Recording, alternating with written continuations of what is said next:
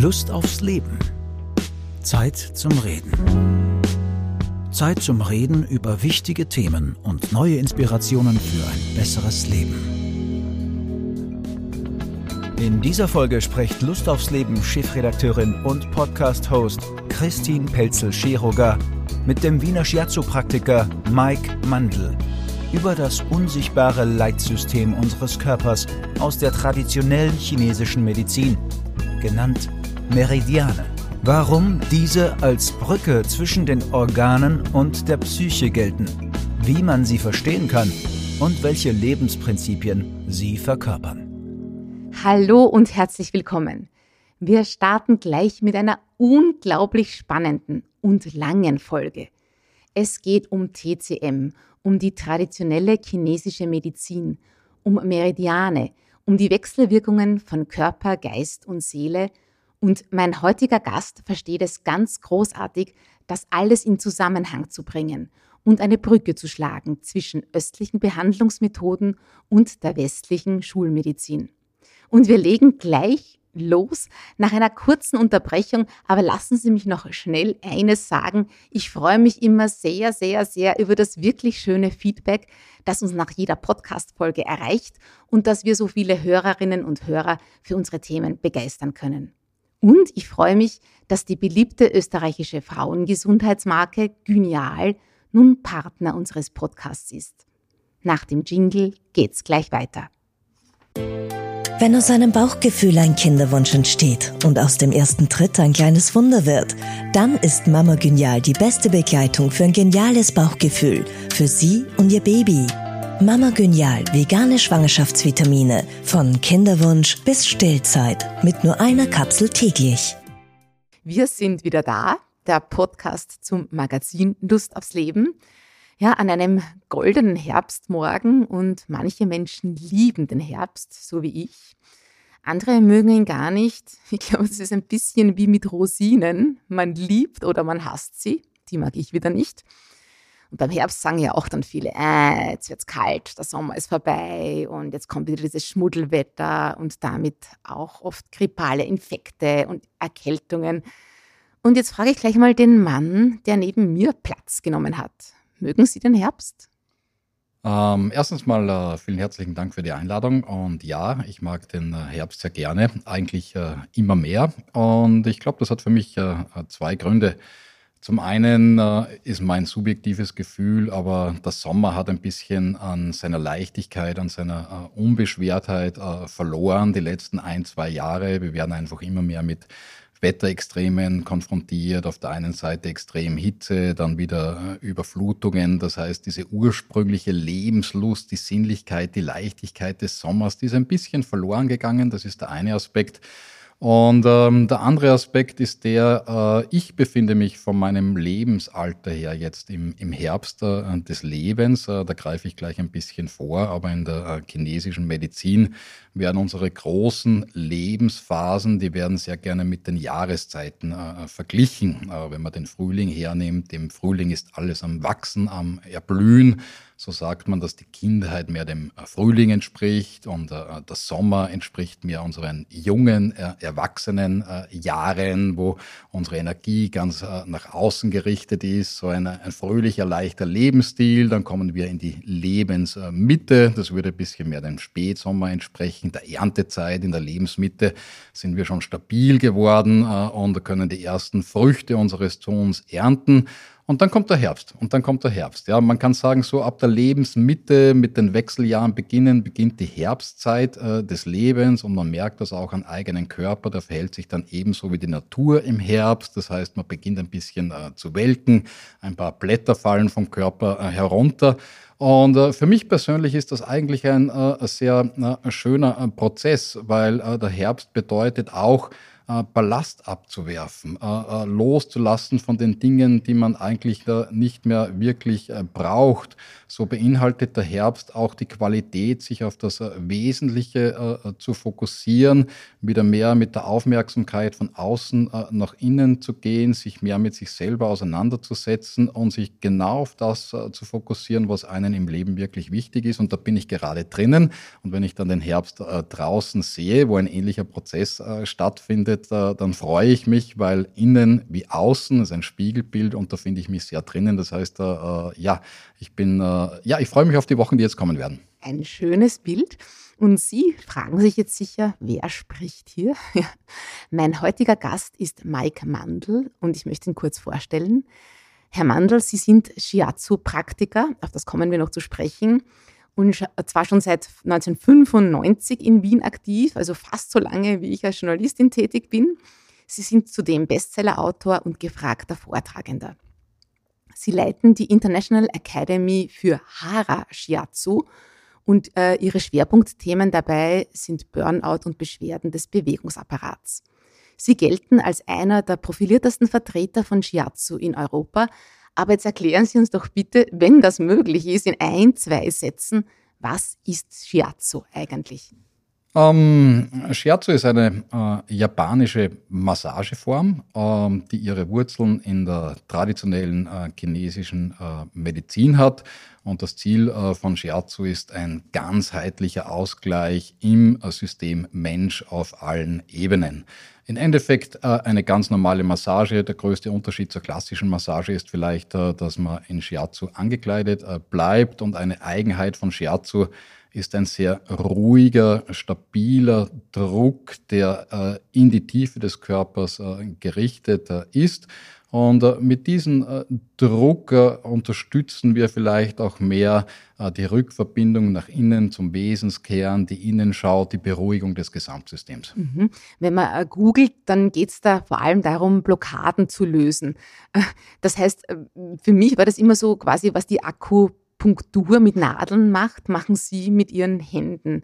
Kann man das in etwa so vergleichen? Ähm, ja, ähm, äh, das Prinzip ist relativ ähnlich, aber äh, man muss sich auch gleich einmal die Frage stellen, was ist unter Anführungszeichen eine äh, Blockade? Und äh, mhm. man kann da äh, ganz simpel herangehen an diesen Ausdruck. Körperspannungen sind Blockaden. Ja? Ein gespannter Muskel ist eine Form von Blockade, weil wenn ein Muskel gespannt ist, dann hat er einen erhöhten Tonus. Und wenn der Tonus eines Muskels erhöht ist, dann drückt das auf die Blutgefäße, auf die Nerven, die drunter verlaufen. Und insofern ist der Blutfluss äh, ein bisschen äh, unterbunden. Und äh, wenn ich diesen Muskel lockere, dann habe ich unter Anführungszeichen einfach auch schon eine Blockade gelockert und das Blut fließt mehr. Und im chinesischen Denken sagt man auch, die Energie fließt dann mehr. Genau, das Ki, ne? Ja, Qi, Ki, also je nachdem, im Chinesischen sagen wir Qi, im Japanischen sagt man Ki, ist einfach ein anderer Begriff. Mhm. Jetzt erklären Sie uns noch, was Hara bedeutet, weil Sie praktizieren ja Hara Shiatsu. Ja, ähm, im Endeffekt äh, wollten wir damit zum Ausdruck äh, bringen, dass unser Stil äh, sehr, eher traditionell orientiert ist, also sehr nahe an der Quelle von äh, Shiatsu liegt. Äh, Japan ist eine Bauchkultur. Das heißt, das Hara, unsere Körpermitte, hat dort einen sehr zentralen äh, Stellenwert. viele japanische, asiatische Künste werden aus dem Bauch heraus äh, geführt oder absolviert. Das ist ein bisschen ein Unterschied zu unserer westlichen Denk äh, Welt, wo wir doch sehr stark kopforientiert sind, äh, äh, am Denken orientiert sind. Und mit dem Begriff Hara wollten wir einfach zum Ausdruck bringen, dass unser Stil wirklich äh, äh, traditionell ist mit einer direkten Rückverbindung nach Japan. Mein Lehrmeister war einer der wenigen äh, westlichen äh, Menschen, die über längere Zeit direkt in Japan äh, gelernt haben. Das heißt, das ist eine sehr direkte Verbindung und ich bin dann quasi die zweite Person in dieser äh, Linie. Mhm. Und also das Hara ist so quasi das, das Sitz der Mitte, äh, so beim Bauchnabel, darf man sich das vorstellen, das Energiezentrum oder? oder ja, ja. Ähm, klar, aber rein einfach auch von unserer Physiologie kann man sagen, es ist unser äh, Schwerpunktzentrum, also vom Körper her, es ist mhm. das Schwerpunktzentrum äh, des Körpers, aber im asiatischen Denken sagt man natürlich auch, es ist das energetische Zentrum des mhm. Menschen unsere Mitte. Und interessant ist es ja auch, dass obwohl wir im Westen nicht so einen Begriff wie das Hara haben, aber wenn man dann Leute fragt, wie es ihnen geht, dann sagen sehr viele, ja, ich habe meine Mitte verloren, ich bin nicht mehr in meiner Mitte, ich möchte wieder gern in meine Mitte kommen. Das heißt, obwohl wir nicht so einen Begriff in unserer Kultur haben, haben wir doch ein Gefühl, dass diese Mitte von zentraler Bedeutung ist für unser Leben. Und die bekomme ich dann auch mit einer Shiatsu-Behandlung oder wahrscheinlich mit mehreren. äh, Sie wollen ja Shiatsu den Stellenwert im Gesundheitssystem verschaffen, den es Ihrer Meinung nach verdient hat, äh, und sagen auch, dass Shiatsu ist eine Therapie der Zukunft. Warum? Was kann's? Ähm, zum einen muss ich gleich mal äh, abgrenzen, äh, Scherzo ist noch äh, keine Therapie, äh, Scherzo mhm. ist eine ganz äh, klassische Massageform, aber ich denke mir, viele alternative Methoden hätten einen, einen höheren Stellenwert in unserem Gesundheitssystem verdient. Ähm, warum, ähm, ja, muss ich vielleicht ein bisschen ausführen in der asiatischen ähm, äh, Philosophie. Ähm, wenn man eine Krankheit beurteilt, äh, spricht man von Ben und äh, Biao. Ben sind die Wurzeln einer Krankheit und Biao sind die Zweige oder die Blüten einer Krankheit. Und äh, wenn wir eine Krankheit betrachten, dann würden wir sagen, die Blüten und die Zweige, das sind die sichtbaren Symptome einer Krankheit und die Wurzeln sind letztendlich die Ursachen einer äh, Krankheit. Und äh, im klassischen äh, medizinischen äh, System liegt vielleicht der Fokus zu sehr an den Blüten und an den Zweigen, an, an, an der Behandlung äh, der Symptome aber die Ursachenforschung wird vielleicht nicht so stark und intensiv betrieben, wie sie teilweise äh, notwendig äh, wäre. Es gibt hier ganz interessanten äh, Bereich der sogenannten somatoformen äh, Störungen. Äh, mhm. somatoforme Störungen sind Symptome, die nicht oder nicht ausreichend auf eine organische Ursache zurückzuführen sind. Das heißt, ich kann zu einer Ärztin gehen, zu einem Arzt gehen und sage, ich habe diese Problemstellung, aber alle äh, Befunde geben keinen Hinweis darauf, woher diese Störung mhm. eigentlich äh, kommen ja, das äh, könnte. Kann sein, ich habe Magenweh, ich habe Kopfweh ähm, und man lässt sich durchchecken, findet aber nichts. Genau, ja, mhm. es gibt keinen Grund, keinen mhm. wirklichen Grund äh, dafür. Dann könnte man sagen, okay, eine Blüte ist vorhanden, ja, aber wo liegt eigentlich äh, die Ursache? Und es ist relativ spannend, dass dieser äh, Formenkreis der Somatoformenstörung äh, äh, sehr weit verbreitet ist. Man geht davon aus, dass bis zu 80 Prozent der Bevölkerung im Laufe ihres Lebens einmal eine somatoforme Störung hat. Ja die über einen gewissen Zeitraum anhält und oft auch wieder von selber verschwindet. Aber man geht auch davon aus, da schwankt der Prozentsatz ein bisschen, dass bei 4 bis 20 Prozent der Patientinnen äh, äh, diese Störung äh, bleibt und einen mhm. chronischen Charakter hat. Es ist weiters auch interessant, äh, dass man davon ausgeht, dass die somatoformen Störungen fast der häufigste Grund sind, um eine Ärztin oder einen Arzt zu konsolidieren oder auch in eine äh, Klinik äh, zu gehen. Genau, und dann wird aber klassischerweise ein Medikament verschrieben, das Symptom verschwindet, taucht aber dann wahrscheinlich an genau. anderer Stelle wieder auf. Ich meine, prinzipiell muss ich mal sagen, ich, ich finde das auch nicht schlecht, wenn man medizinische Beur Systeme beurteilt. Jedes System hat einfach einen anderen Fokus und einen anderen Schwerpunkt. Ja? Und das ist halt der, der Schwerpunkt, der sich bei unserem System äh, herauskristallisiert hat. Und andere Systeme haben letztendlich vielleicht einen anderen Schwerpunkt oder eine andere Perspektive. Aber gerade bei den äh, somatoformen äh, Störungen kommt man immer mehr darauf, dass es vielleicht, äh, dass es die Summe von Faktoren ist, die zu diesem speziellen Problem eigentlich äh, geführt hat. Was ist die Summe der Faktoren? Das kann der Lebensstil sein, das kann die Zufriedenheit am Arbeitsplatz sein, das kann mein Bewegungsverhalten sein, das kann mein Ernährungsverhalten sein, äh, das kann mein Freizeitverhalten sein. Das heißt, eine Fülle von Faktoren können äh, ausschlaggebend sein, warum gerade ich diese eine Symptomatik mhm. habe. Das heißt, längerfristig äh, werden wir auch äh, Systeme brauchen, äh, die sich die Zeit nehmen und den Fokus auch auf diesen Lebensstil richten und hier Ursachenforschung betreiben. Auf jeden Fall. Aber wie kann hier das Shiatsu helfen? Können Sie dann an die Wurzel des Problems kommen mit um, ähm. Behandlungen? das, nein, ich glaube, das, das wäre eine vermessene Annahme. Ja? Aber äh, letztendlich äh, ähm, komme ich nochmal zurück auf dieses Bild von den, von, den, von den Wurzeln und von den Blüten einer Krankheit. Äh, man, man, betrachtet immer die Symptomatik und dann stellt man sich natürlich die Frage, woher kann das äh, wirklich äh, kommen? Was kann die Ursache sein? Das heißt, Sie reden mit Ihren Patienten auch. Ich also rede Sie, natürlich, Sie legen nicht nur die Hände auf nein, den Rücken, sondern... Nein, wir wollen alles wissen. Ja, wir ja. sind Neugenasen, wir ja. wollen wirklich äh, alles wissen, weil ein Mensch, wenn der zu mir in die Praxis kommt, der hat einfach eine, eine Vorgeschichte, der hat sein Leben äh, gelebt und der hat 10, 20, 30 Jahre gewisse Tätigkeiten äh, gemacht, gewisse Verhaltensweisen an den Tag gelegt, gewisse Ernährungsgewohnheiten an den Tag gelegt und Und, äh, und ich bin interessiert an der, an der gesamten äh, Person. Ich möchte wissen, welcher Faktor aus der gesamten Lebensgeschichte kann nun dazu geführt haben, dass genau diese Person vielleicht dieses eine Symptom hat.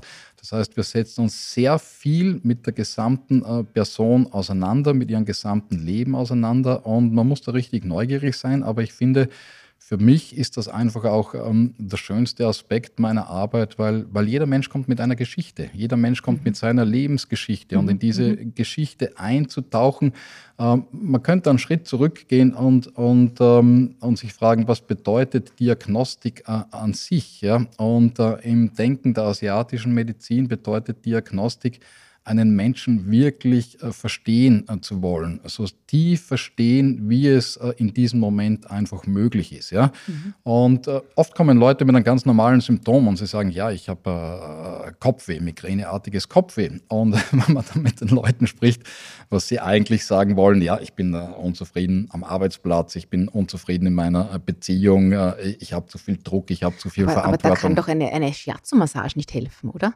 Ähm, natürlich nicht, natürlich nicht. Ich meine, äh, die Frage war ja äh, die, im Endeffekt, ähm, eine Methode, um, um, um wirklich Erfolg zu haben, finde ich, muss jede Form von Methodik über eine gewisse Regelmäßigkeit angewendet werden. Ja, ja, die braucht einen gewissen Rhythmus und die braucht eine gewisse Kontinuität. Ja. Wenn eine Person nur ein, zweimal äh, kommt, dann darf man auch nicht viel erwarten. Ich darf ja auch nicht viel erwarten, dass wenn ich ein, zweimal im Monat laufen gehe, dass meine Kondition besser wird. Oder mhm. wenn ich ein, zweimal im Monat äh, ein bisschen äh, äh meine, äh, einen kleinen Fastentag einlege, werde ich auch nicht erwarten können, dass ich abnehme. Ja?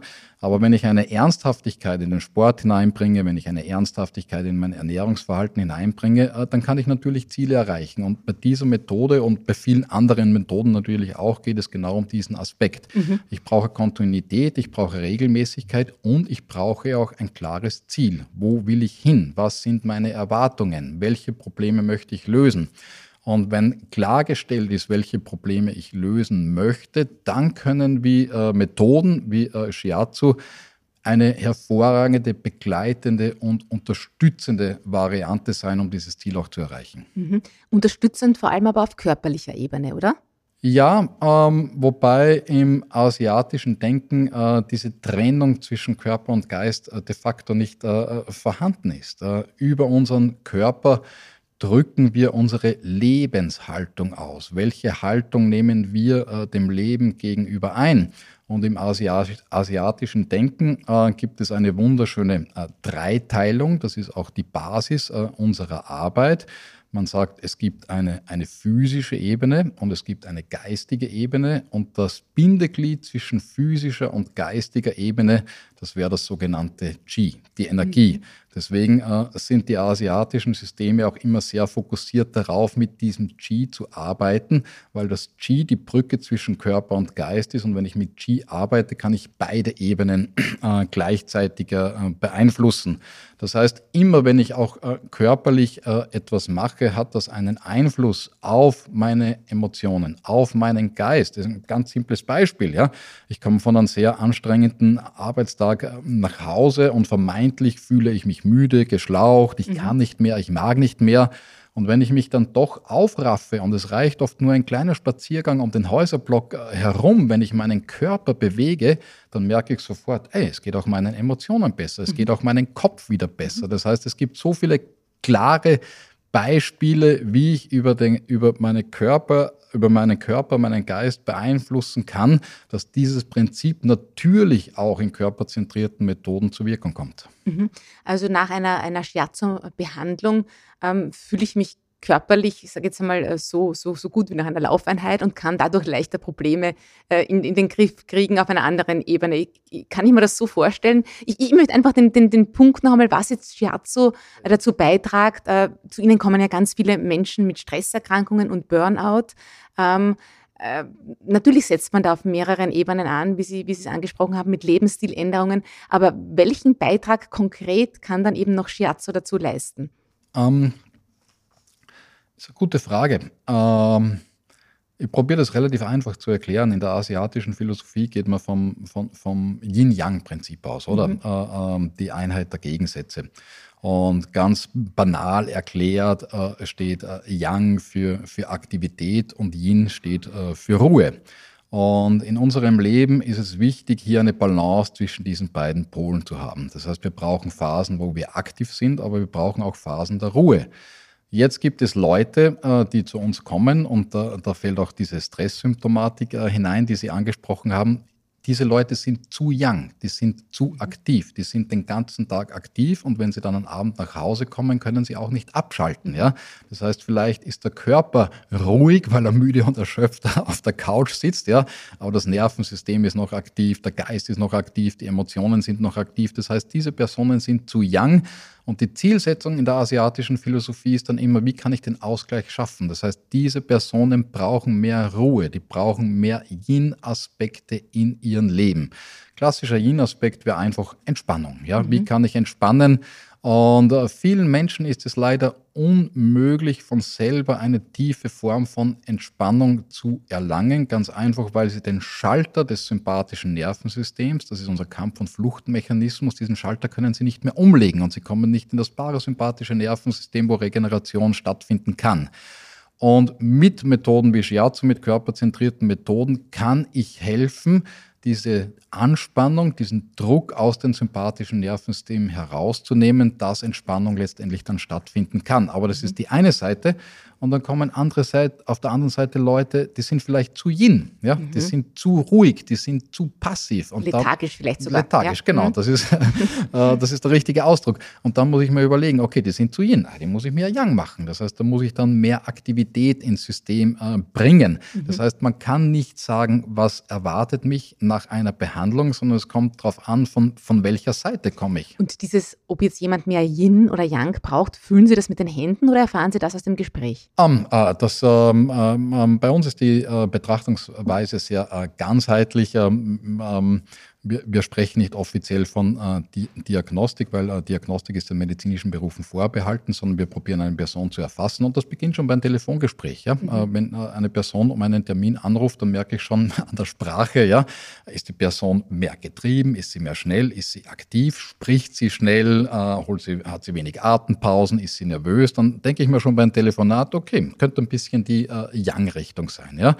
Und wenn jemand, uh, wenn man äh, einer Person äh, jeden Wurm aus der Nase ziehen muss, okay, das ist wahrscheinlich mehr die, die, die Yin-Seite.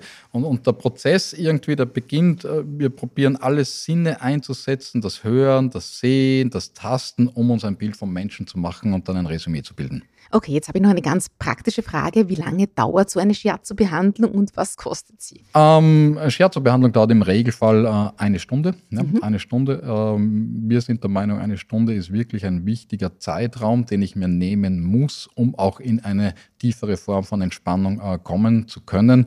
Und die Preise variieren äh, zwischen 60 und 90 Euro in Wien. Mhm. Vielleicht ganz kurz, äh, wo man da noch mehr Infos bekommt. Das ist unter der Homepage www.hara-shiatsu.com. Und jetzt komme ich zum eigentlichen Thema, zu dem ich Sie eingeladen habe, äh, zum Thema der Meridiane. Sie haben ein Buch darüber geschrieben, ein sehr spannendes, Landkarten der Seele heißt und die Meridiane spielen ja eine zentrale Rolle, auch im Shiatsu. Für mich haben die immer so ein bisschen was Mystisches. Das sind so offensichtlich, ähm, so wird es genannt, Energiebahnen, die da durch den Körper ziehen. Äh, was genau sind Meridiane und wie viel gibt es eigentlich? ähm, ich bin froh, dass dass Sie genau äh, diese Aussage erwähnt haben, weil äh, ich finde die, Entschuldigung, dass ich das sage, ich, ich finde die ein bisschen furchtbar, ja, weil es ist genau das Bild von Meridianen, das wir haben, ja. dass es abstrakte Energielinien sind mit einer mystischen Form von Energie, die da im Körper äh, zirkuliert.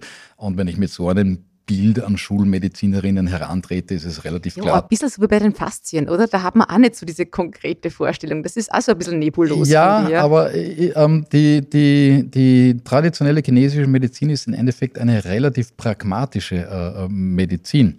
Und äh, wenn man sich mit anderen Medizinsystemen auseinandersetzt, da, da muss man zwei äh, Dinge äh, beachten. Zum einen den Sprachgebrauch, wie wird die Sprache eingesetzt und aus welcher Perspektive heraus betrachtet das System den Menschen, Organe etc. etc. Und da würde ich gerne ein kleines Beispiel äh, einbringen. Ähm, in den großen Klassikern der traditionellen chinesischen Medizin steht geschrieben, die Milz macht glücklich. Das steht seit über 1000 Jahren so in den Klassikern drinnen.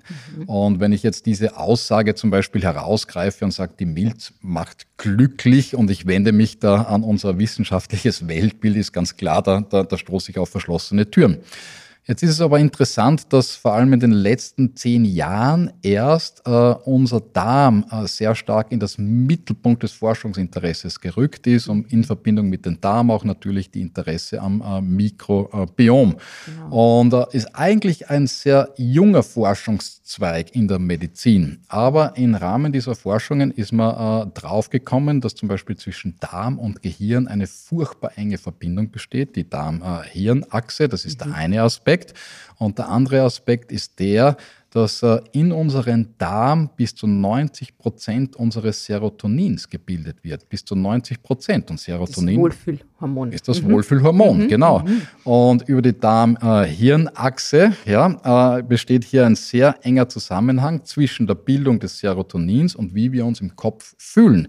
Und äh, in Amerika gibt es da etliche Studien und da gibt es jetzt einen interessant, eine interessante Aussage, die lautet in etwa so, lieber Probiotika als äh, Psychopharmaka bei Depressionen, weil man draufgekommen ist, wenn man depressive Formenkreise behandelt und vielleicht den Schwerpunkt mehr auf die Darmgesundheit und das Mikrobiom äh, legt, dass man hier oft wesentlich schnellere und nachhaltigere Erfolge erzielen kann. Aber wenn ich jetzt zurückkomme zur ursprünglichen Aussage, die Milz macht glücklich. Und äh, wenn man versteht, dass in der traditionellen chinesischen Medizin mit der Milz eigentlich der komplette Verdauungstrakt äh, gemeint ist, dann bedeutet das nichts anderes, als dass in der chinesischen Medizin der Zusammenhang zwischen Darmgesundheit, Serotoninspiegel und Gemütslage eigentlich schon vor über 1000 Jahren relativ klar äh, bekannt war.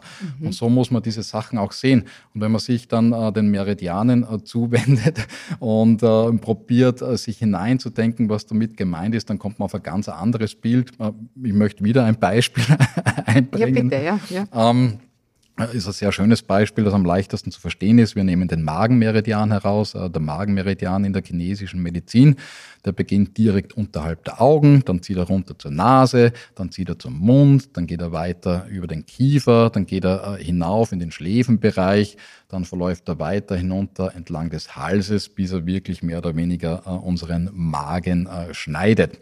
Mhm. Und ähm, wie findet nun unser Prozess der Nahrungsaufnahme statt? Wenn ich zum Beispiel zum Kühlschrank gehe, angenommen ich war äh, zwei Wochen nicht zu Hause, dann öffne ich den Kühlschrank und als erstes probiere ich zu schauen, gibt es da irgendwas, auf was ich Guster habe. Das heißt, mhm. eigentlich der Prozess der Nahrungsaufnahme insofern benötigt auch die Augen. Und auch wenn ich in den Supermarkt einkaufen gehe, schaue ich ja, auf was habe ich Guster. Schritt. nicht auch den, den, Ausspruch, das Auge ist mit? Ja, klar, ja, natürlich. Wir haben das auch in, unserer, mhm. in unserem Volksmund haben wir fast dieselben identen mhm. Zusammenhänge. Und dann sehe ich was und dann, und dann hole ich es aus dem Kühlschrank heraus und das machen wir nicht mehr bewusst, aber instinktiv machen wir es schon noch, dass wir riechen. Wir riechen an der Nahrung. Und es ist ja auch interessant, dass die Supermarktketten das ja auch wissen, ja, und wirklich beim Produktdesign auch äh, teilweise der Geruch gezielt eingesetzt wird, um einen Kaufreiz äh, auszulösen. Das heißt, wir haben eine Verbindung zwischen Augen und Nase. Und erst, wenn ich äh, gesehen habe, auf das habe ich Guster, ich habe gerochen, das ist noch in Ordnung, dann schiebe ich es den Mund und dann beginne ich zu kauen. Dann brauche ich die Kaumuskulatur. Ja? Und äh, zum Kauen ist es interessant, wir haben hier den breiten äh, Kiefermuskel, den Musculus masseter, äh, über diesen verläuft der Magenmeridian, aber er zieht auch hinauf zum Schläfenbereich. Und da haben wir den Musculus temporalis, ein sehr flacher Muskel im Kopfbereich, aber eigentlich ist der Temporalis unser kräftigster Kaumuskel. Ja? Mhm. Und erst, wenn ich gekaut habe, schlucke ich diesen Nahrungsbrei.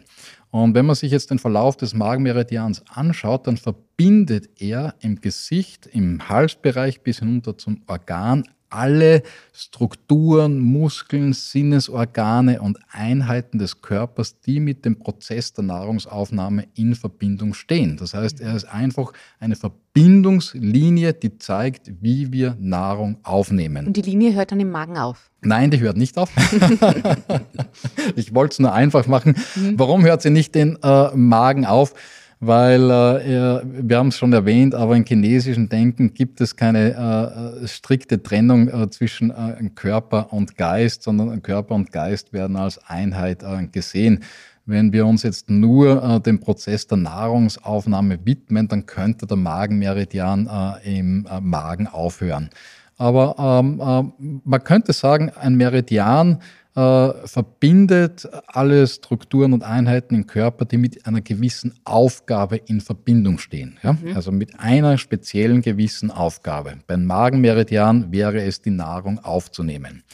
Aber äh, im chinesischen Denken geht es ja auch nicht nur darum, Nahrung aufzunehmen, sondern wir müssen auch etwas daraus machen. Es soll ja auch aus dieser Au genau, genau ja. ja mhm. auch, es braucht einen Nährwert für uns, das heißt, der Körper soll äh, ernährt werden.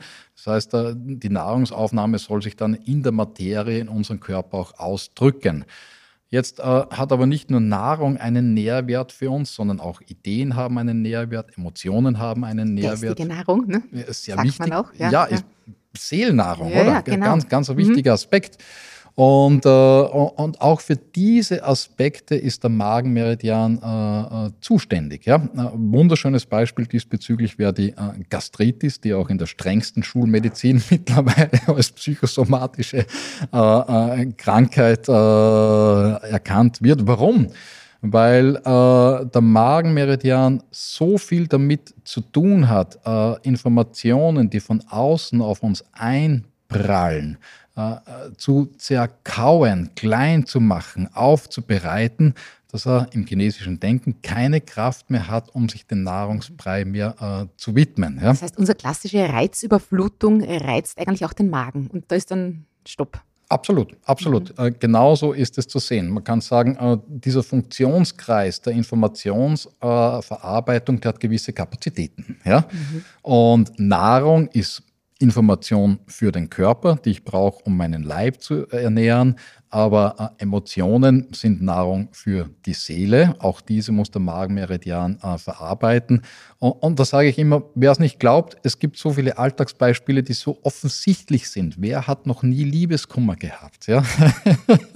Oh ja. Und wenn man Liebeskummer ja. hat, dann hat man so viele Emotionen äh, zu verdauen, dass man de facto keinen Hunger mehr hat. Es ja, ist genau. unmöglich. Ja? Oder das Gegenteil ist natürlich, man hat extremen Hunger, ja? weil man merkt, man hat so ein Loch in der Seele, das gestoppt gehört, dass ich da einfach ständig äh, äh nachschieben äh, muss. Mhm. Aber das ist, die, äh, das ist wirklich die, die Kernidee der Meridiane. Ja? Mhm. Jetzt haben wir schon sehr viel über den Magenmeridian mhm. gehört. Mhm. Wie viele solche Meridiane gibt es? Ähm, bekannt und äh, gemeinhin populär geworden sind äh, zwölf, Haupt, äh, zwölf Hauptmeridiane mhm. der chinesischen Medizin. Im ursprünglichen Denken gibt es 72.000. Ja? Oh das ist Gott. natürlich eine Zahl, die niemand äh, gezählt hat. Ja. Und immer wenn in asiatischen Denken so eine absurde Zahl im Raum steht, dann heißt das einfach, es gibt sehr, sehr viele. Und man muss sich das äh, so vorstellen, wie vielleicht unser Nervensystem. Es gibt Hauptnervenbahnen, das sind wirklich dick, wirklich dicke Bündel, äh, die klar und offensichtlich sind. Und es gibt aber hunderttausende Millionen feine Abzweigungen. Ja? Mhm. Und ähnlich ist es auch beim Meridiansystem. Es gibt diese Bündelung der Energie und es gibt unendliche Verzweigungen und das sollte mit der Zahl 72.000 ausgedrückt werden. Ja, jetzt haben Sie in Ihrem wirklich lesenswerten Buch Meridiane, die Landkarten der Seele, äh, die, diese zwölf Meridiane drei großen Familien zugeordnet. Über den Magenmeridian haben wir schon gesprochen. Der gehört gleich zu der ersten Familie. Äh, und wenn ich das richtig verstanden habe, äh, also dazu gehören dann auch noch Lunge, Dickdarm und Milz. Und in dieser ersten Meridianfamilie geht es um das große Thema, kann ich mich versorgen? Äh, und mich würde jetzt interessieren, wenn ich Probleme auf dieser ersten wesentlichen Ebene habe, wie kann sich das auswirken und was hilft dagegen?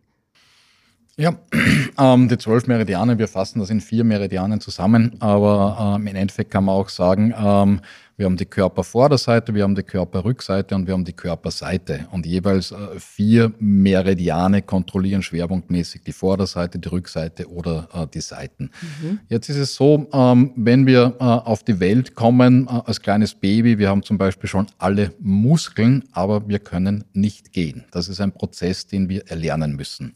Und vom chinesischen Denken ist es ähnlich. Das Meridiansystem ist angelegt, aber wie auch die Muskulatur, wir müssen Meridian für Meridian entwickeln. Ja, ein Meridian muss in seine Kraft kommen.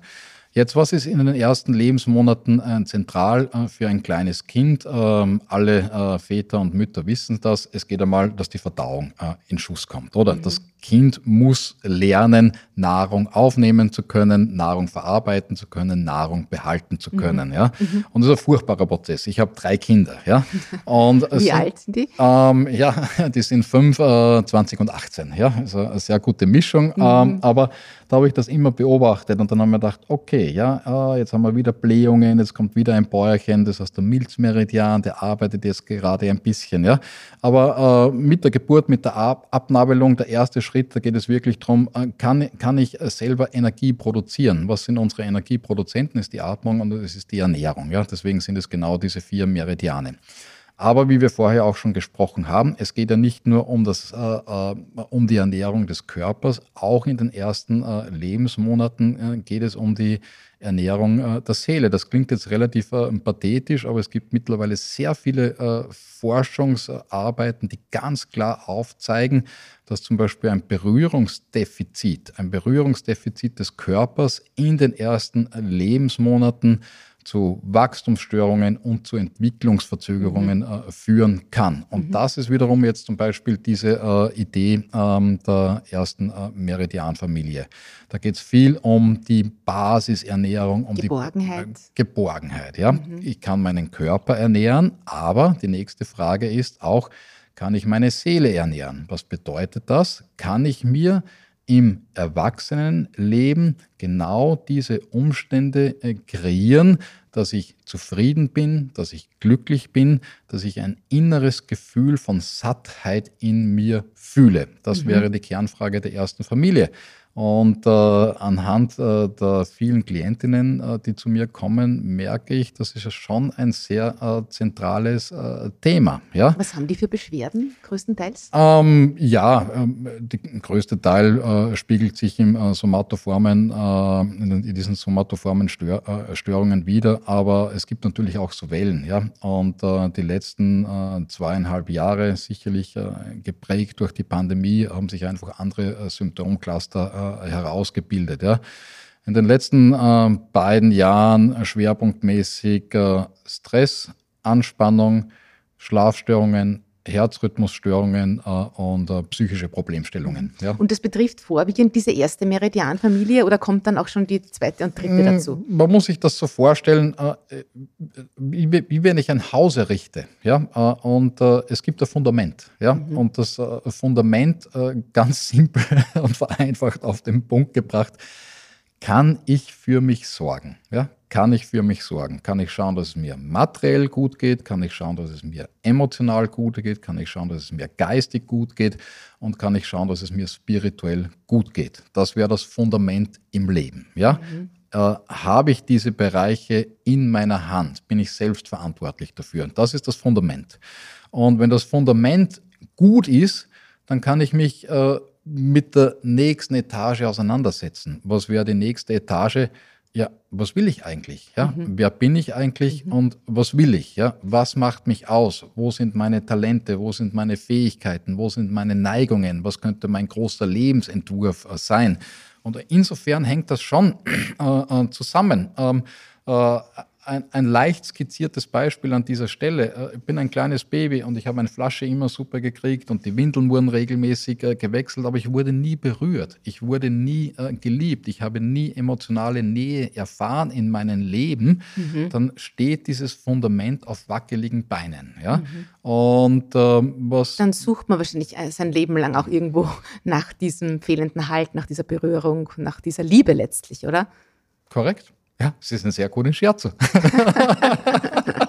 das ist genau dieses Grundprinzip.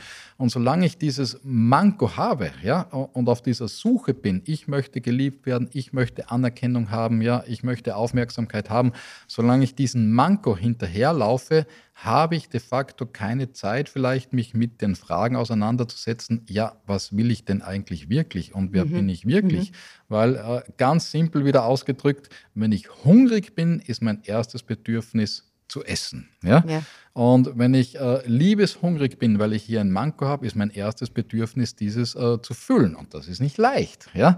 weil äh, dieses Bedürfnis in der Außenwelt äh, zu suchen und in der Außenwelt äh, zu stillen ist eine heikle Angelegenheit, weil dann mache ich mich immer von der Außenwelt abhängig, ja, und äh, kann mich trotzdem auf einer tiefen Ebene wahrscheinlich nicht wirklich hundertprozentig genährt und gesättigt fühlen, weil im Endeffekt geht es darum, dass ich mir die Aufmerksamkeit, die Liebe und die Zuwendung selber geben kann, um mhm. hier unabhängig zu sein und einen hohen Grad von Zufriedenheit zu erreichen. Nur der Ordnung halber, aber ja. das würde so quasi im Groben die zweite Meridianfamilie genau. betreffen, Herz, Dünndarm, Blase und Niere. Genau. Ähm, und wenn ich jetzt zum Beispiel, geht das auch so weit, dass man sagt, angenommen, ich habe eine Blasenentzündung, ja, dass, dass das dahinterliegende Problem dann möglicherweise etwas auf dieser Ebene ist oder würde das zu weit gehen? Nein, ähm, ich, ich, muss immer dazu sagen, aus der Perspektive der chinesischen Medizin, damit Natürlich. ich abgesichert bin. Ja. ja. Nein, äh, Blasenentzündung kann äh, sehr äh, deutlich sogar äh, damit zusammenhängen. Ich glaube, alle Personen, die äh, regelmäßig oder öfters unter Blasenentzündungen äh, leiden, werden sicher feststellen, dass Blasenentzündungen sehr oft mit Stressbelastungen und emotionalen Belastungen äh, einhergehen. Ja? Jetzt, äh, da muss ich wieder die Frage stellen, okay, die Blasenentzündung, das wäre die Blüte oder der Zweig der Krankheit. Aber was ist nun die Ursache der Krankheit? Und die Ursache der äh, Krankheit könnte sein, dass ich immer zu einer latenten Überspannung äh, tendiere, zu einer latenten Nervosität tendiere. Und da muss ich noch weiter fragen, ja, warum habe ich dieses Problem eigentlich überhaupt? Was lässt mich dauernd angespannt sein? Vielleicht ist es eine Form von innerer Unsicherheit, ja, ein mangelndes Selbstwertgefühl, ja, mangelndes äh, Sinngefühl im Leben. Und dann stelle ich wiederum die Frage, warum ist das so? Was fehlt mir dann vielleicht oft wiederum dieses äh, Fundament in der ersten Familie? So ist das zu sehen. Äh, ich ziehe da jetzt eine sehr essentielle Frage vor, äh, weil wenn jemand gesundheitliche Probleme hat, wie eben Schlafstörungen, Verdauungsschmerzen, äh, Verdauungsprobleme oder eben Blasenentzündungen, und er bekommt dann eben zu hören, dass irgendetwas auf der geistig-seelischen Ebene mit ihm nicht in Ordnung ist. Also im Buch werden sie da sehr konkret. Also zum Beispiel jetzt bei, weiß ich nicht, Verdauungsproblemen, man ist verbissen im Denken oder bei ähm, Blasenproblemen, Schwierigkeiten hat man mit, möglicherweise mit Nähe. Äh, hilft einem das wirklich oder bekommt man da nicht noch so quasi eine Ohrfeige dazu als, als Klient, als Patient? Also wenn Sie es so ausdrücken, dann haben Sie natürlich recht. Äh, und äh, im Buch steht es natürlich ein bisschen plakativ geschrieben. Ja, ja, also ich habe mich da oft ein bisschen geschreckt. Ja, ja, ja, ja, ja. ja. Ähm, aber im Buch ist es etwas, oder im Buch bringe ich die Sachen klarer auf den Punkt, um, um, um eine deutliche Sprache zu verwenden. Ja. Mhm. In der Arbeit mit Menschen und ich glaube, das zeichnet sehr viele Alternativen, äh, alternative Methoden aus. Äh, geht es viel auch um, um ein Gefühl für die Person äh, zu bekommen. Und natürlich sage ich die Sachen äh, so nicht. Obwohl, stimmt nicht ganz. Ab und zu sage ich es schon so. Ja, jetzt alltagssprachlich ausgedrückt. Oft braucht man auch ein bisschen einen Tritt in den Hintern und dann tut es gut, wenn man so eine Aufwachbotschaft bekommt. Mhm. Im Regelfall äh, gehen wir jedoch ganz anders vor, sondern es sind eher Fragestellungen, die wir der Person mitgeben. Das heißt, es ist keine Botschaft, ich sehe die Person mhm. so, sondern ich gehe meistens so vor, ich äh, arbeite mit dem Körper, ich spüre im Körper einfach gewisse Zustände. Mit diesen Zuständen äh, gehen gewisse Erfahrungswerte einher.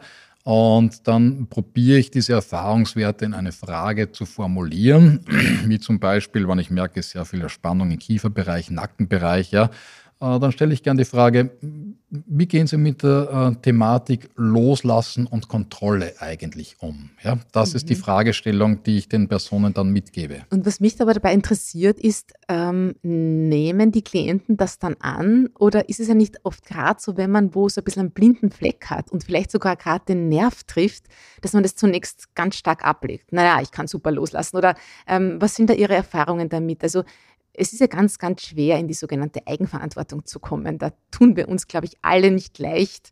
Äh, und wenn man so Hinweise, so gut sie gemeint sein möchten, ja, oft tun die einfach weh oder man will sie nicht wahrhaben, oder? Ah, da haben Sie vollkommen recht. Ja, und auch mit der Selbstverantwortung haben Sie vollkommen recht. Ja, das äh, sehe ich als ein sehr zentrales äh, Problem generell. Ja. Aber ähm, möchte ich eine lustige Geschichte erzählen. Ja? Mhm. Ich behandle sehr viele Leute und dann trifft man die Leute nach, nach zehn Jahren wieder auf der Straße und dann äh, frage ich, ja, wie es eigentlich jetzt so im Leben? Ja? Und ich höre immer von den Leuten, ja, aber vor zehn Jahren, vor fünf Jahren haben sie das und das gesagt. Ja? Niemand sagt, ach, das war die beste Nackenbehandlung meines Lebens oder das war die beste Rückenbehandlung meines Lebens. Das, das, das sagt niemand. Die Leute sagen immer nur, und es war genau dieser eine Satz, ja, äh, den ich mir gemerkt habe. Ja.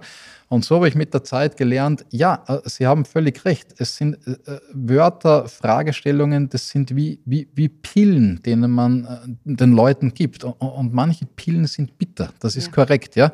Und ich glaube, dann kommt es wirklich darauf an, wie geht man selber in seiner Arbeit vor.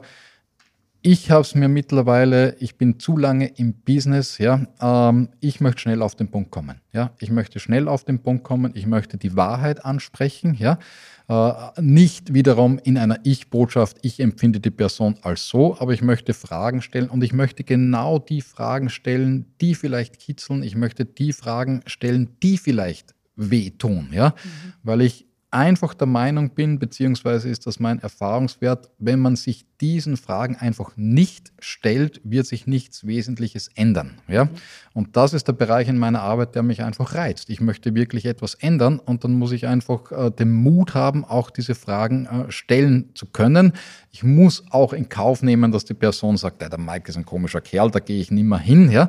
Aber wenn ich dann nach zehn Jahren die Person treffe und ich sage, äh, und die sagen das dann auch öfters, ich habe dich gehasst für diese Frage, ja, und ein Jahr lang hat mich diese Frage beschäftigt, ja, aber irgendwann äh, hat es mich dann doch zum Umdenken gebracht und denke mir, okay, das Risiko war es wert. Ja, es sind dann genau diese Fragen, die was in Bewegung bringen. Wir sind wahnsinnig fortgeschritten mit der Zeit, aber es ja. ist einfach so spannend, mit Ihnen zu plaudern. Ich möchte nur der Vollständigkeit halber jetzt auch noch ganz kurz auf die dritte große Meridianfamilie zu sprechen kommen. Ähm, Perikard-Meridian, dreifache Erwärmer, Gallenblase und Lebermeridian. Das klingt jetzt ohne dies alles sehr abstrakt. Ähm, äh, aber vielleicht greifen wir uns, weil es jetzt Herbst ist und weil wir so anfangs darüber gesprochen haben, diesen dreifacher Erwärmer-Meridian noch kurz äh, knüpfen uns den vor, weil Sie sagen, das ist auch so ein Schutzschild, der für unsere Widerstandskraft steht. Ähm, und wenn da was nicht in Ordnung ist, merken wir das mit Müdigkeit, äh, Wetterfühligkeit, aber auch geschwächte Immunität. Ähm, stimmt das überhaupt, was ich da herausgelesen ja, ja. habe? Sie haben das Buch sehr gut äh, gelesen und auch verstanden. Das freut mich wirklich sehr. Weil Vielen es Dank. ist ein super spannendes Buch und ich kann das wirklich nur jedem empfehlen. Wir verlinken es auch in den Shownotes, auf mhm. jeden Fall. Äh, aber ich möchte jetzt wissen von Ihnen, haben Sie da ein paar gute, konkrete Tipps, die uns jetzt vielleicht durch den stürmischen Herbst helfen, im Sinne, dass wir nicht krank werden, dass wir unser Immunsystem stärken können? Das Immunsystem ist natürlich äh, relativ äh, komplex und, und wiederum, äh, Sie haben es gesagt, der dreifache Erwärmermeridian, was ist das eigentlich? Ja, mit den dreifachen, dreifachen Erwärmermeridian werden in der chinesischen Medizin immunologische Prozesse beschrieben. Ja, also wiederum ein Synonym für Prozesse, äh, die den westlichen Prozessen relativ ähnlich sind. Ähm, meine Tipps sind da äh, relativ äh, einfach. Ähm, ähm, ähm aber sie müssen exekutiert werden. Wie gesagt, Immunität ist ein sehr komplexes Thema, aber der Nummer eins Tipp, den ich jeder Person äh, gebe, äh, bitte auf den Schlaf achten. Ja? Mhm. Bitte auf einen gesunden Schlaf achten. Ich äh, finde in meiner Praxis, äh, stolper ich da immer wieder drüber, das ist eine, eines der meist unterschätzten Themen an sich. Ich muss gut schlafen, ich brauche guten Schlaf. Ja? Und das ist spannend, dass Sie das sagen, weil wir hatten vor zwei Folgen eben eine, eine, eine Schlafcoaching hier. Und die hat gesagt, dass sich viele Menschen einfach zu viel Druck machen und deshalb nicht schlafen können. Jetzt äh, dieses, oh, ich muss schlafen, ja. damit, damit ich gesund bleibe, erzeugt das nicht erst recht wieder furchtbaren Druck? Ja, äh, natürlich, da haben Sie auch wieder recht. Aber äh, den Schlaf als freudvolles Projekt zu sehen, als mhm. freudvolles Projekt, das mir gut tut und wo ich mich wohlfühle. Und da gibt es ganz viele Kleinigkeiten, die ich optimieren kann. Aber Sie haben eh erst vor kurzem einen Podcast gehabt. Ich glaube, da wurden alle Sachen erwähnt. Aber Schlaf ist wichtig. Äh, Schlaf ist Nummer eins. Ich würde es wirklich sagen, Schlaf ist Nummer eins. Und gehen, ja? gehen wir wahrscheinlich alle zu spät schlafen, ja. oder? Oder die meisten um, ähm, von uns, oder? Äh, um das geht es eigentlich nicht. Es geht ein, einfach um die Schlafqualität. Ja? Aber wie kann ich die dann fördern? Was, haben Sie da einen, einen TCM-Trick dazu? Na, TCM-Trick in, in dem Sinne gibt es nicht, weil wir auch mit Herausforderungen konfrontiert sind, die es damals noch nicht gegeben hat hat. Ja, zum Beispiel mhm. ist einfach das Blaulicht, oder? Das genau. Blaulicht von ja. Computer ja. und Mobiltelefon, ganz banaler Tipp, einfach äh, zumindest zwei Stunden vor dem Schlafen gehen, kein Blaulicht mehr zu haben. Mhm. mhm. Also ich habe alle meine Elektrogeräte zum Beispiel immer auf Nightshift, auch untertags. Ja, ist okay. relativ interessant, dass erst vor zwei Tagen auf ORF eine kleine Studie äh, äh, zu finden war, die besagt, dass uns Blaulicht möglicherweise schneller altern lässt, auch untertags bei den äh, Computern und bei den mein Handys. Gott. Ich ja. weiß, was ich heute noch mit meinem Handy Alles umschalten. Ja, warum? Äh, ja. Es aktiviert mehr das sympathische Nervensystem. Mhm. Das heißt, äh, wir, wir fahren äh, mit einem erhöhten Standgas durch das Leben und Standgas, erhöhtes Standgas verbrennt mehr Benzin. Mehr Benzin heißt, ja, ich verliere schneller Lebensenergie. Ja? Mhm. Das ist der eine Aspekt. Der andere Aspekt ist, ich würde empfehlen, die Körpertemperatur Temperatur äh, herunterzuschrauben. Ja, was heißt das? Einfach den Körper zu kühlen, bevor ich mich schlafen lege. Ja, da muss jeder seine eigene Methode haben. Ja, ich wohne an der alten Donau, ich gehe am Abend jetzt auch immer noch gern ins Wasser und schaue, dass ich den Körper wirklich äh, herunterkühle. Das heißt, eine kühle Körpertemperatur hilft wirklich schneller und in äh, früher in tiefere Schlafphasen zu kommen. Das wäre die zweite Angelegenheit. Ich staune jetzt deshalb, ja. bei mir ist es umgekehrt. Ich habe immer kalte Füße und ja. versuche, dass ich die irgendwie warm kriege. Das ist korrekt. Die Füße wärmen, aber die, Gesam die die Kerntemperatur, okay. ja, einfach ja. ein bisschen äh, mhm. runterzukühlen, ja, ein mhm. bisschen. Nicht, dass mhm. man kalt ist, ja, aber warme Füße wichtig, aber die Gesamttemperatur ein bisschen runterzuschrauben. Ja.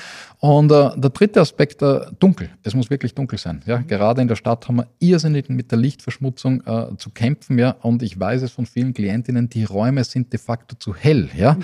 Und es muss eigentlich, es sollte im Schlafbereich so stockdunkel sein, dass ich die Hand nicht mehr vor den Augen erkenne, ja. Okay. Weil die Dunkelheit des Raumes ist entscheidend für die Produktion und Ausschüttung von Melatonin. Und mhm. ohne Melatonin kann ich nicht gut schlafen. Ja. Mhm. Und was hat das mit Immunität zu tun? Äh, ganz einfach, äh, unser gesellschaftliches Problem, ich glaube, das kann man schon so sagen, ist einfach Stress. Ja, ist eine Überaktivierung. Ja. Und diesen Stress muss ich Regeneration gegenüberstellen. Ja? Und insofern wäre für mich der beste Tipp für die Immunität, äh, die Regeneration zu optimieren. Und Schlaf ist einfach die beste Regenerationszeit, die wir finden können. Ja, und ich kann mir vorstellen, gerade in der dunklen Jahreszeit vielleicht umso wichtiger ist ja auch ein natürlicher Prozess, dass ich mich dann ein bisschen mehr zurückziehe, ein Igel, ein Kuschel und vielleicht früher ins Bett gehe und, und schaue, dass ich gut schlafe. Genau. Äh, ein, ein, allerletzter Aspekt, weil es mich so interessiert. Ähm, in Verbindung mit den Meridianen äh, hört man sehr oft auch von der Organuhr dass so quasi, äh, wenn man bestimmte Beschwerden immer zur gleichen Uhrzeit hat, dass uns das einen wertvollen Hinweis darauf geben kann, mit welchem Organsystem etwas nicht in der Ordnung ist. Äh, und weil Sie jetzt die Nacht angesprochen haben, also ich kenne ganz viele Menschen, die so zwischen drei und fünf Uhr äh, munter sind, nicht schlafen können. Und das würde äh, dem Lungenmeridian entsprechen. Correct. Ja, habe ich schon, hab ich schon gegoogelt. Unglaublich. Ich, ja, na, ich bin selber oft um diese Zeit munter. Äh, und ich habe mir auch in Ihrem Buch eben da die Fragen dazu durchgelesen. Äh, quasi, das kann eben eh Infektanfälligkeit sein, Hautprobleme. Ähm, aber die Fragen, die man sich eben stellen soll, das fand ich interessant. Kann ich klar und deutlich Ja sagen? Ist das wirklich was Wesentliches, was mit dem Jung Lungenmeridian zu tun hat? Oder was, was raten Sie, wenn man ja. so zwischen drei und fünf wach ist? Was kann das bedeuten? Äh, äh, zum einen äh, muss ich sagen, äh, es kann, ich verwende die Organuhr so, es kann ein Hinweis sein. Ja? Mhm. Das heißt, äh, die Organuhr gibt mir die Richtung vor, in der ich suchen kann. Ja?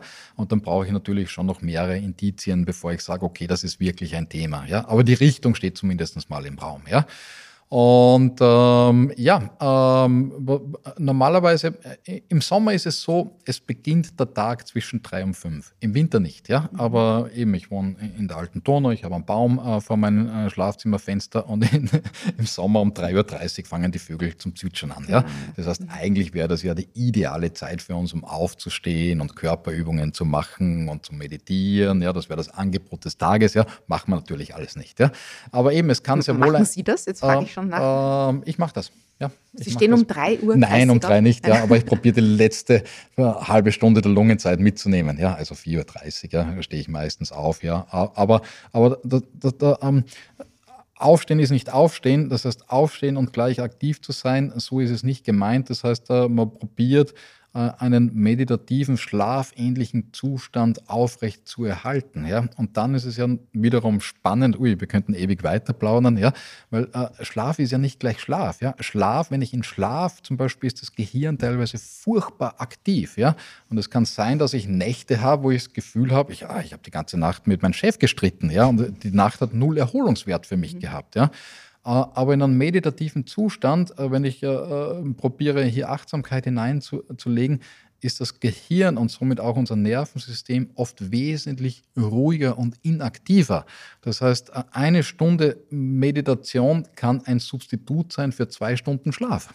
Ja, das heißt, ich stehe ja nicht auf, um gleich aktiv zu sein, sondern ich nütze diese Zeit eigentlich, um noch mehr Regeneration und Ruhe in, äh, in den Körper hineinzubringen und so möchte ich den Tag starten. Ja? Mhm. Aber um auf dieses Jahr zurückzukommen, ist eine ganz simple Angelegenheit. Äh, was machen wir, wenn wir müde sind? Wir gähnen, instinktiv. Ja? Das heißt, wenn wir müde sind, dann gähnen wir ganz einfach. Wir brauchen frische Luft. Ja? Und was machen wir, wenn wir lebensmüde sind? Ja? Wenn wir des Lebens müde sind, dann, äh, dann brauchen wir ein sehr tiefes äh, Gähnen. Ja?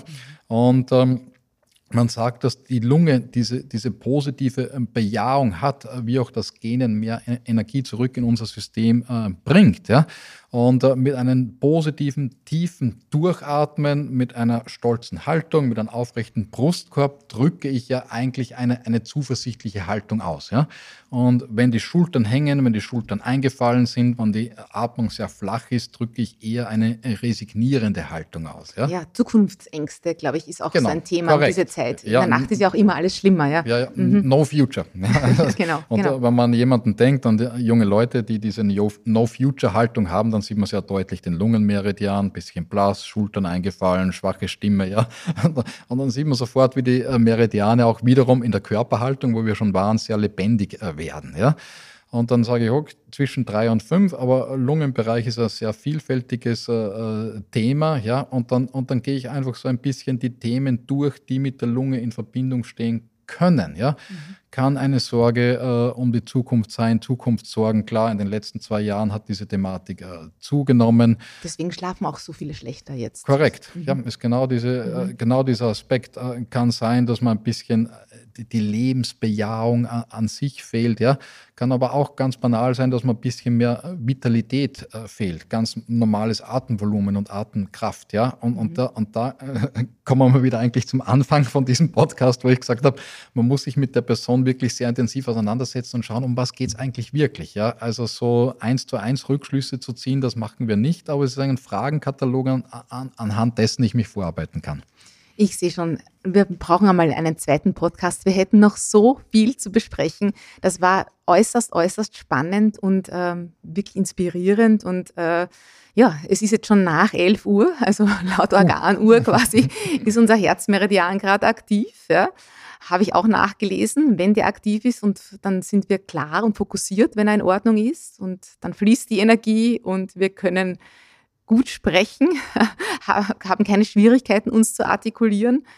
Ja, und äh, einfach vielen Dank für Ihren Besuch und dafür auch, dass wir ein bisschen Einblick gewinnen konnten in die doch sehr komplexe Welt der Meridiane und vor allem auch, welche Lebensprinzipien diese zwölf Energiebahnen verkörpern. Und danke fürs Zuhören, danke für Ihren Besuch. Auf Wiedersehen und bis bald. Ich sage danke. Danke sehr. Wenn Ihnen diese Folge gefallen hat, empfehlen Sie doch unseren Podcast gerne weiter. Noch mehr Themen zu ganzheitlicher Gesundheit lesen Sie in Lust aufs Leben, Österreichs Magazin für achtsamen Lebensstil. Sie erhalten das Magazin in Ihrer Trafik in ausgewählten Supermärkten oder bestellen ganz einfach ein Abo unter www.lustaufsleben.at/abo. Diesen Link haben wir natürlich auch in die Show Notes gleich hier in den Player gepackt. Danke fürs Zuhören.